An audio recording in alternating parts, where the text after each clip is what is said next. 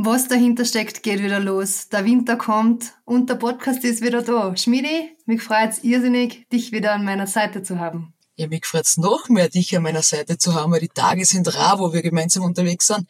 Umso mehr freut es mich, dass wir uns jetzt wieder wöchentlich unterhalten werden, was alles so los ist im Skiweltcup und natürlich, was dahinter steckt. Was dahinter steckt, dein Podcast für den Skiwinter. Ihr wolltet schon immer mal wissen, was wir Mädels auf der Skipisten, im Skiraum oder generell besprechen? Dann schaltet ein, wir halten euch am Laufenden. Dieser Podcast wird präsentiert von Steiermark Tourismus. Die Steiermark ist nicht umsonst das beliebteste Urlaubsland der Österreicher. Und wir wissen das, weil wir, wir vor sind.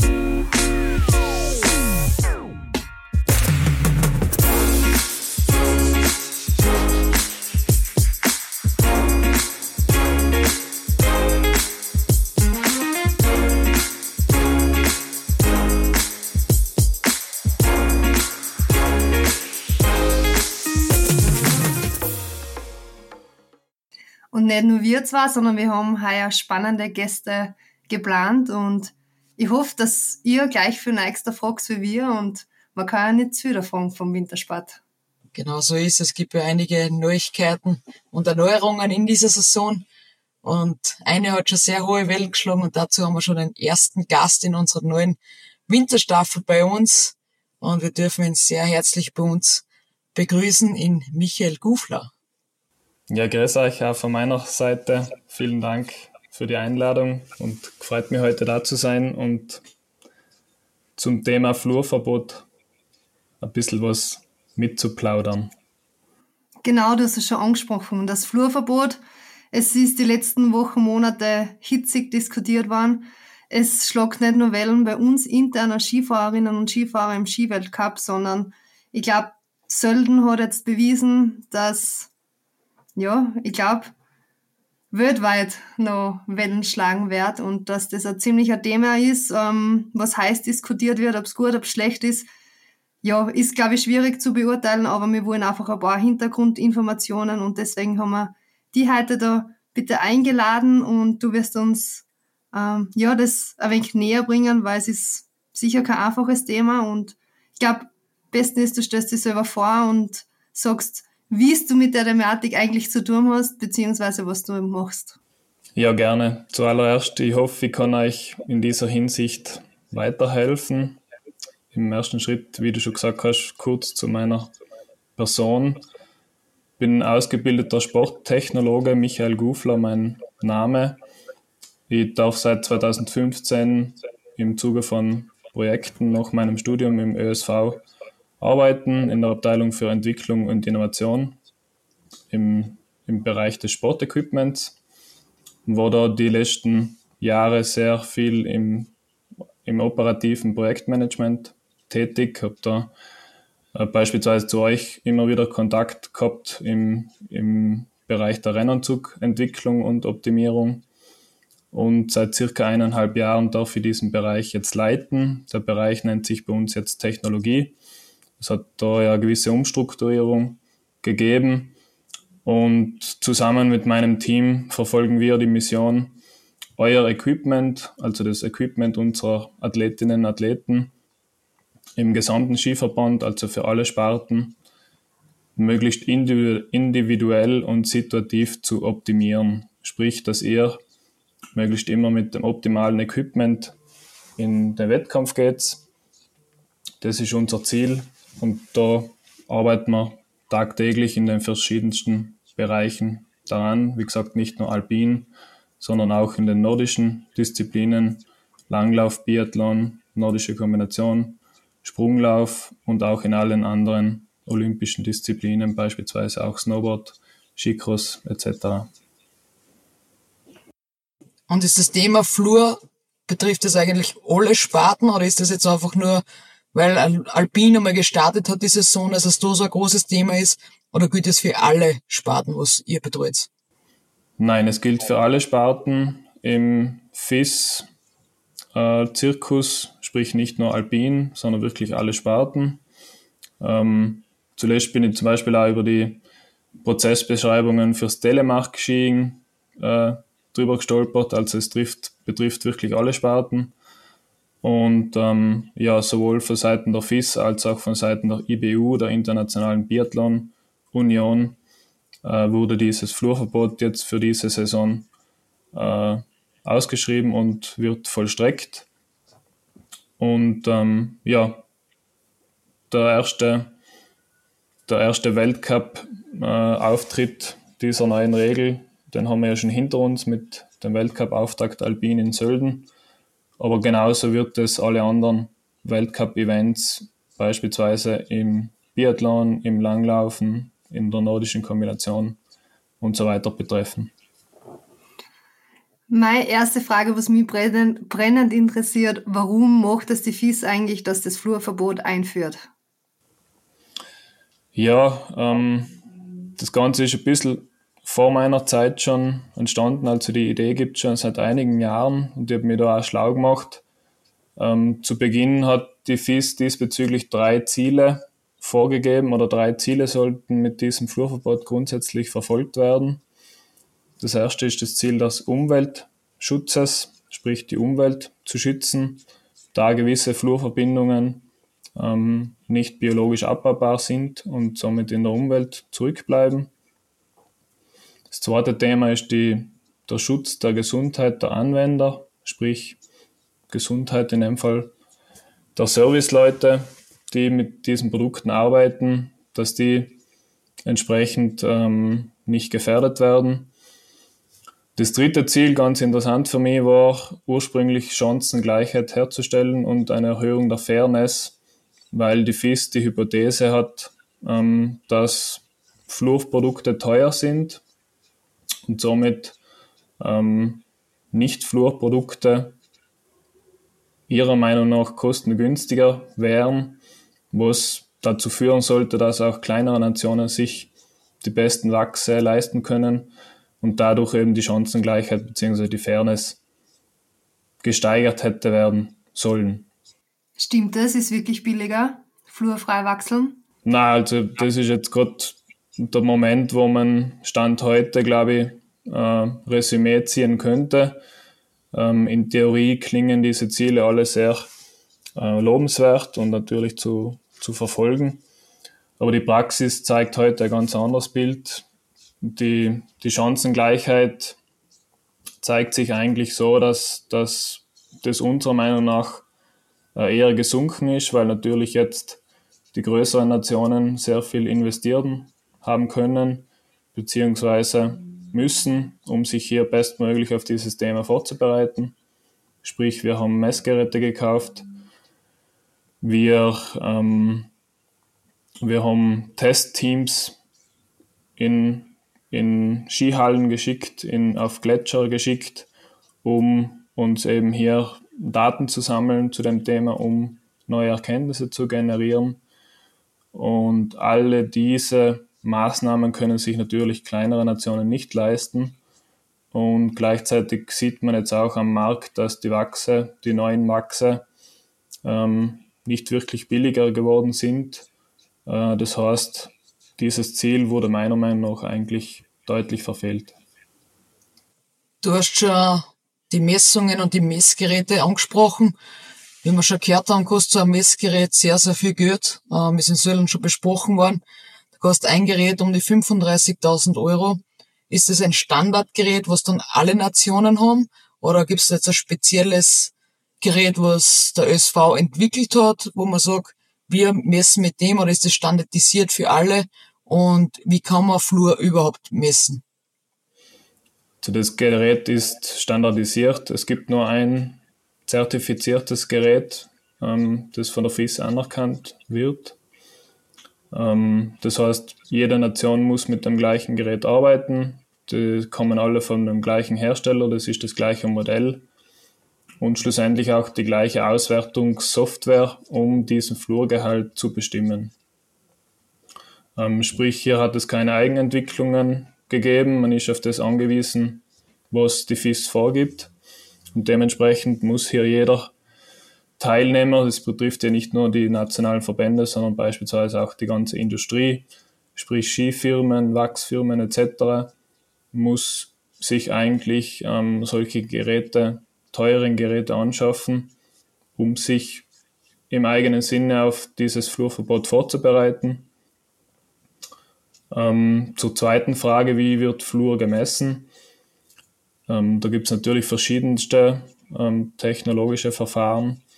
Äh, in diesem speziellen Verfahren wird ein Lichtstrahl auf den Belag geschossen und das reflektierte Licht wird analysiert, sprich ähm, das, das Spektrum dieses Lichtes wird erfasst und ähm, Flur bzw. diese Flurverbindungen schlagen in einem gewissen Wellenlängenbereich des Lichtes aus.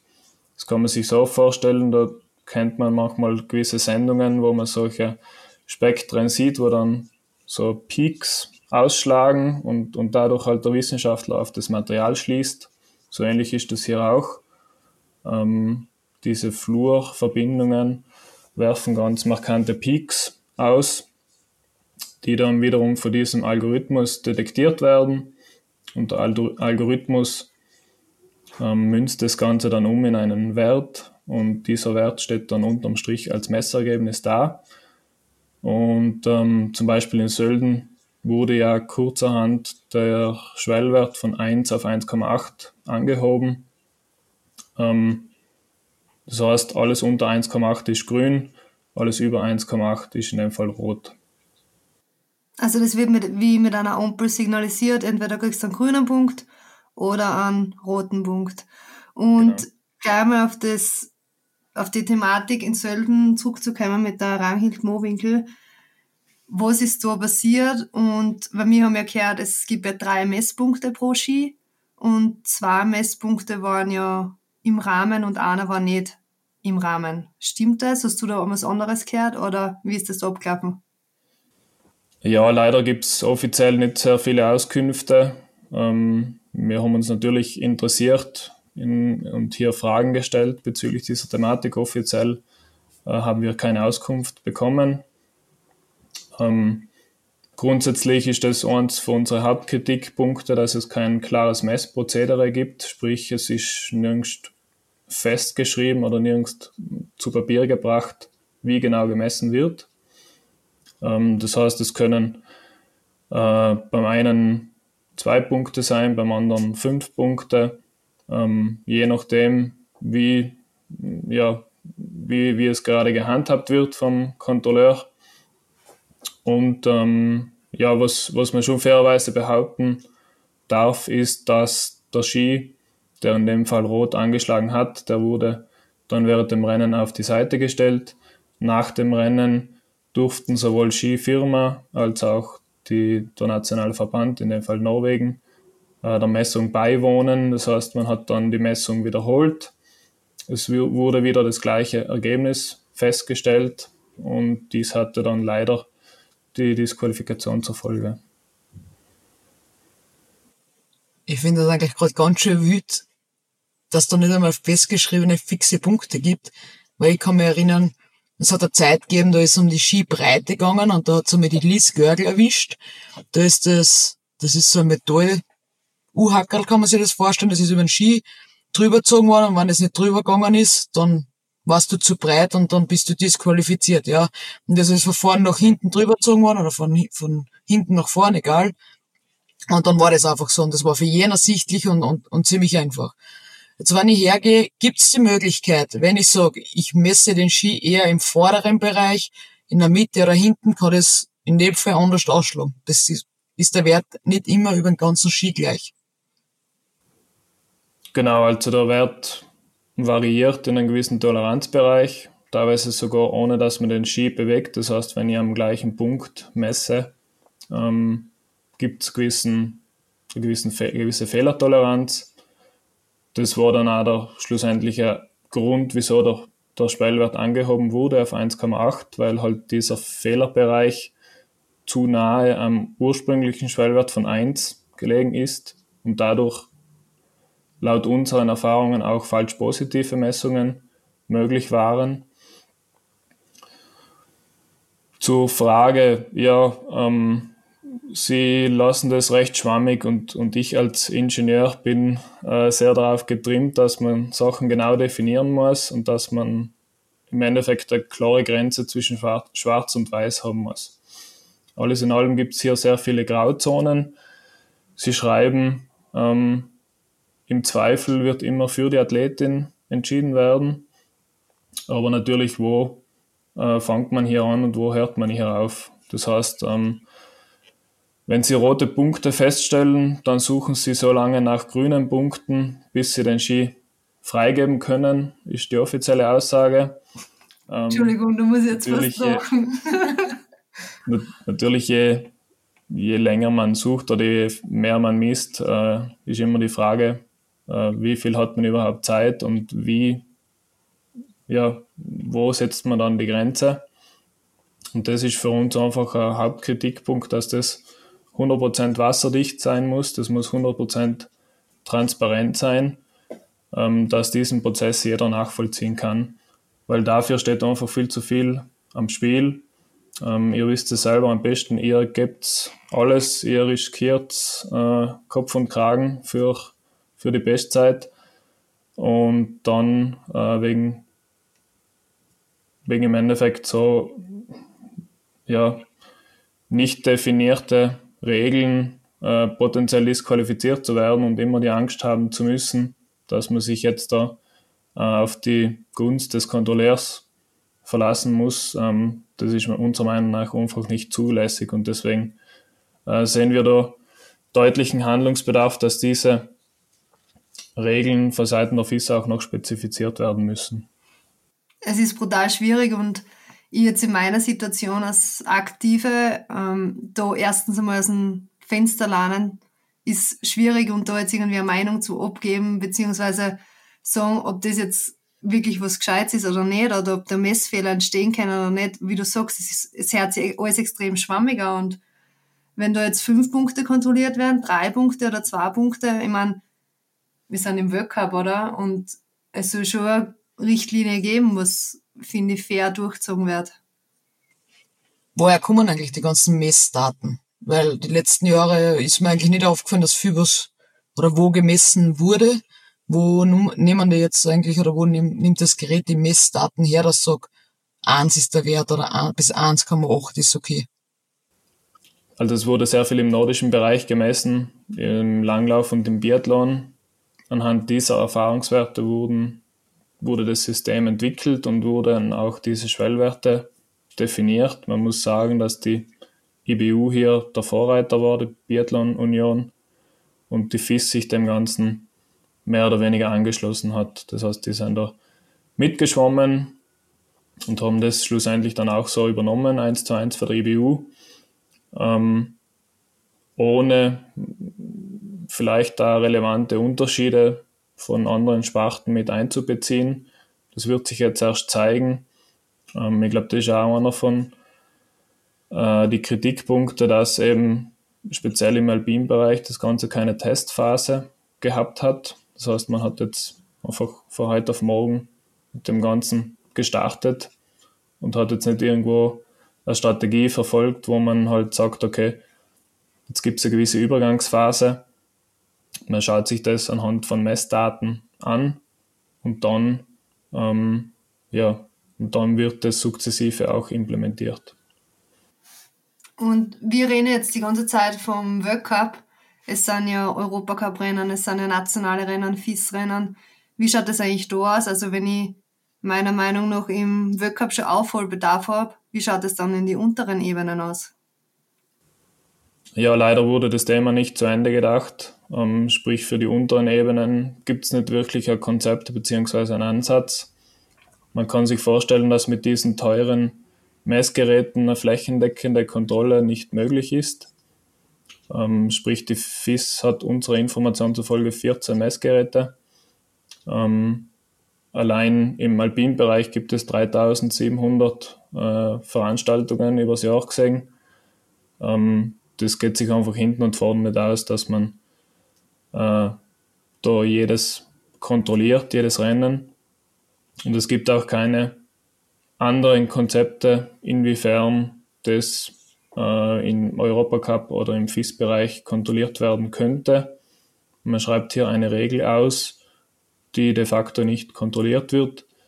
wo keine Kontrollen sind und keine Konsequenzen zu befürchten sind, ähm, ja, sinkt natürlich die Hemmschwelle für Umgehungsversuche, weil ich sage mal, ihr kennt das auch als junger Athlet, als junge Athletin, ähm, geht es oft bei einzelnen Rennen um sein oder nicht sein. Und ähm, natürlich, wenn ich draufkomme, ich bin fair und halte mich an die Regeln, aber ich habe keine Chance, wenn ich fair bin, dann wird der ein oder andere sich da schon seine Gedanken machen und dann natürlich zu die immer noch im Markt verfügbaren Produkte greifen. Gibt es noch viele Produkte, die was Fluor enthalten oder sind die nicht schon mehr oder weniger im, im Abverkauf gewesen die letzten Jahre, weil man gewusst hat, dass das oder weil es angekündigt wurde, dass das Verbot kommen wird? Nein, die Produkte sind ganz normal im Markt erhältlich. Die Produkte sind alle REACH-konform, sprich, das ist auch ein bisschen Irrglaube, der äh, umgeht. Ähm, es sind nur gewisse Produkte laut EU-Verordnung verboten, sogenannte C8-Wachse. Ähm, diese sind sonst schon seit Jahren verboten und dementsprechend auch nicht mehr im Umlauf. Das wird von der Behörde kontrolliert ähm, und dementsprechend auch von den Wachsherstellern äh, darf das nicht mehr verkauft werden. Die ganzen neuen Produkte sind alle REACH-konform, sprich, die halten sich an die ganz üblichen Handelsregularien, können somit auch weiter verkauft werden. Und außerhalb des FIS-Bereichs ähm, kann das jeder kaufen und jeder auch im Wettkampf hernehmen. Ähm, das ist oft so ein bisschen auch medial falsch dargestellt, dass die FIS hier eine EU-Richtlinie umsetzt. Das stimmt so nicht. Diese Richtlinie gibt es schon länger. Die ganze Industrie hat sich umgestellt, damit ähm, man hier gesetzesmäßig regelkonform ist. Einzig und allein die Weltverbände geben diese Regel jetzt aus und ähm, wie gesagt, ähm, sind auch dann dementsprechend verpflichtend, wenn sie eine Regel machen, diese auch lückenlos kontrollieren zu können. Was anscheinend nicht ganz so der Fall ist, weil man eigentlich nicht alles hundertprozentig messen kann zum jetzigen Stand. Nein, leider nicht. Und ähm, das führt mir jetzt zu einem weiteren Punkt. Bei anderen Messungen, du hast vorher das Beispiel mit ähm, der Teilierung angesprochen, ähm, da gibt es immer die Möglichkeit des Protests. Sprich, da gibt es ein ganz klares Prozedere. Wenn eine Nation jetzt einen Verdacht hat, entweder unzurecht äh, sanktioniert worden zu sein oder wenn man einen Verdacht hat, jemand anders hat äh, Regelverstoß und wurde nicht sanktioniert, dann kann man einen Protest einlegen. In diesem Fall muss die FIS das Material konfiszieren, sprich den Ski äh, sicherstellen, dann äh, mit einem zertifizierten Messgerät eine entsprechende Messung machen, um diesen Protest lückenlos zu behandeln und die Sachlage lückenlos aufzuklären. Jetzt beim Flurverbot gibt es nicht einmal die Möglichkeit, dass man einen Protest einlegt. Da ist so, dass diese Entscheidung, die an dem Tag gefällt wird, die ist final weil sie argumentieren, ausgebildete FIS-Kontrolleure machen mit der zertifizierten FIS-Messung eine Messung und diese Entscheidung ist final. Da gibt es dann eine Klausel, das ist ganz spannend, man könnte diese Entscheidung anfechten, wenn man einen Verdacht hat, dass diese Messung nicht anhand der Regeln erfolgt ist was, wo sich dann natürlich die Katze in den Schwanz beißt, weil es keine Regeln gibt, die diese Messung beschreiben. Und somit, somit ja, schließt sich dieser, dieser Kreis, dass wir eigentlich momentan einfach noch, nur dastehen können, ähm, Briefe schreiben, die wir eh schon seit Monaten schreiben, dass sie da einfach ähm, das Ganze spezifizieren müssen und uns mehr Informationen geben müssen. Und ähm, ja, im besten Fall hätten dann, äh, hätte dann vielleicht auch schon die erste Disqualifikation verhindert werden können. Also ich habe es uns jetzt nicht gesehen, aber die Conny und die haben uns ein paar Mal fragend angeschaut und kann jetzt muss ich dir mal was fragen.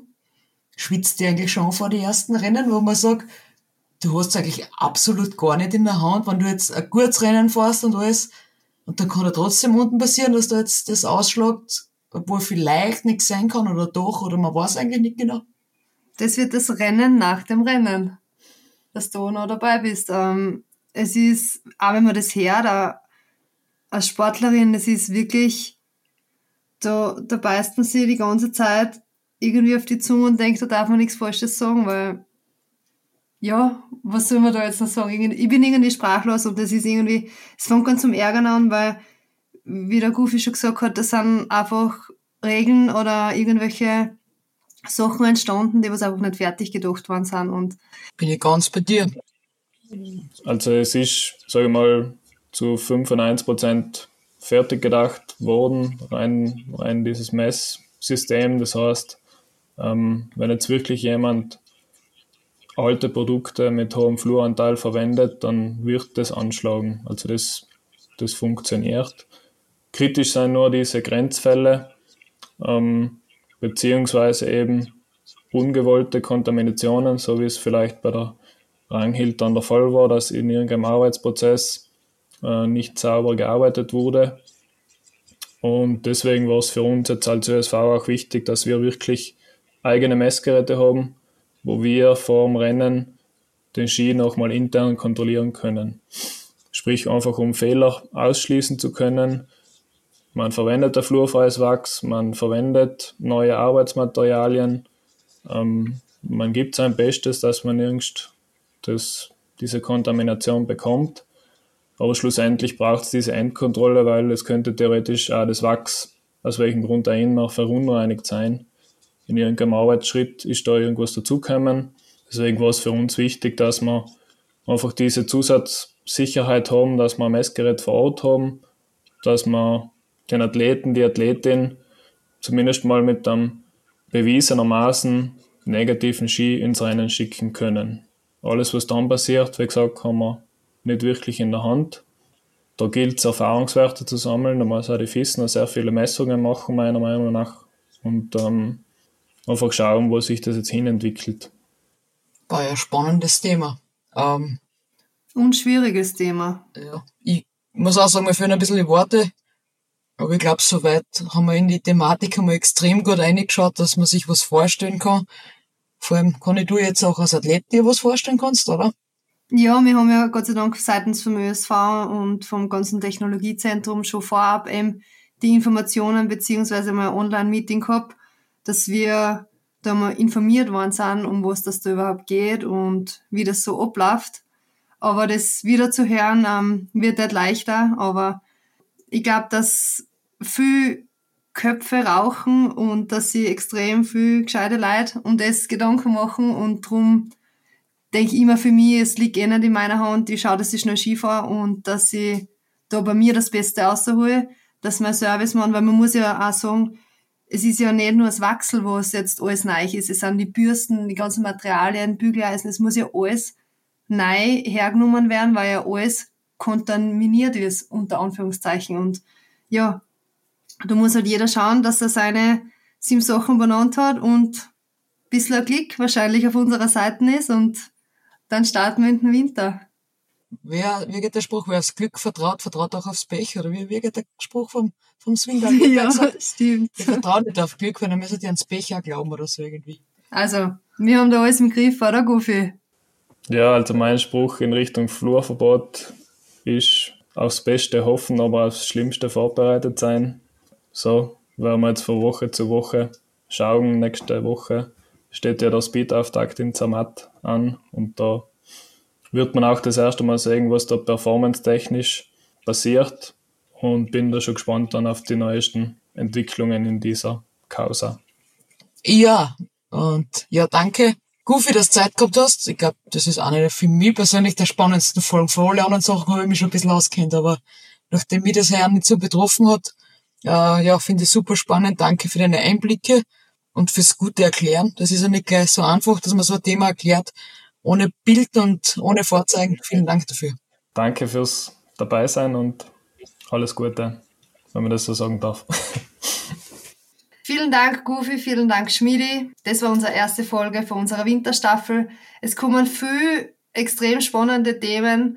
Ähm, ich bin gerade ein bisschen baff, weil, ja, wir haben jetzt einfach nur zugehört und uns gedacht, oh mein Gott. Aber so ist, so schaut's aus. In diesem Sinne. Bis nächste Woche. Goofy, weißt du, wie wir uns verabschieden? Nein. Auch nicht. keiner unserer Gäste, was unser Verabschied hat. Aber wir fangen mal an, vielleicht kannst du das Finale auserfinden. Tschüss. Bussi. Ciao.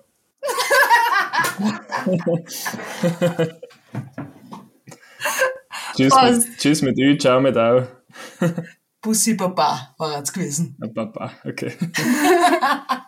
Danke fürs Mitmachen. Vielen Dank. Danke. Dieser Podcast wurde produziert von Branding Identity.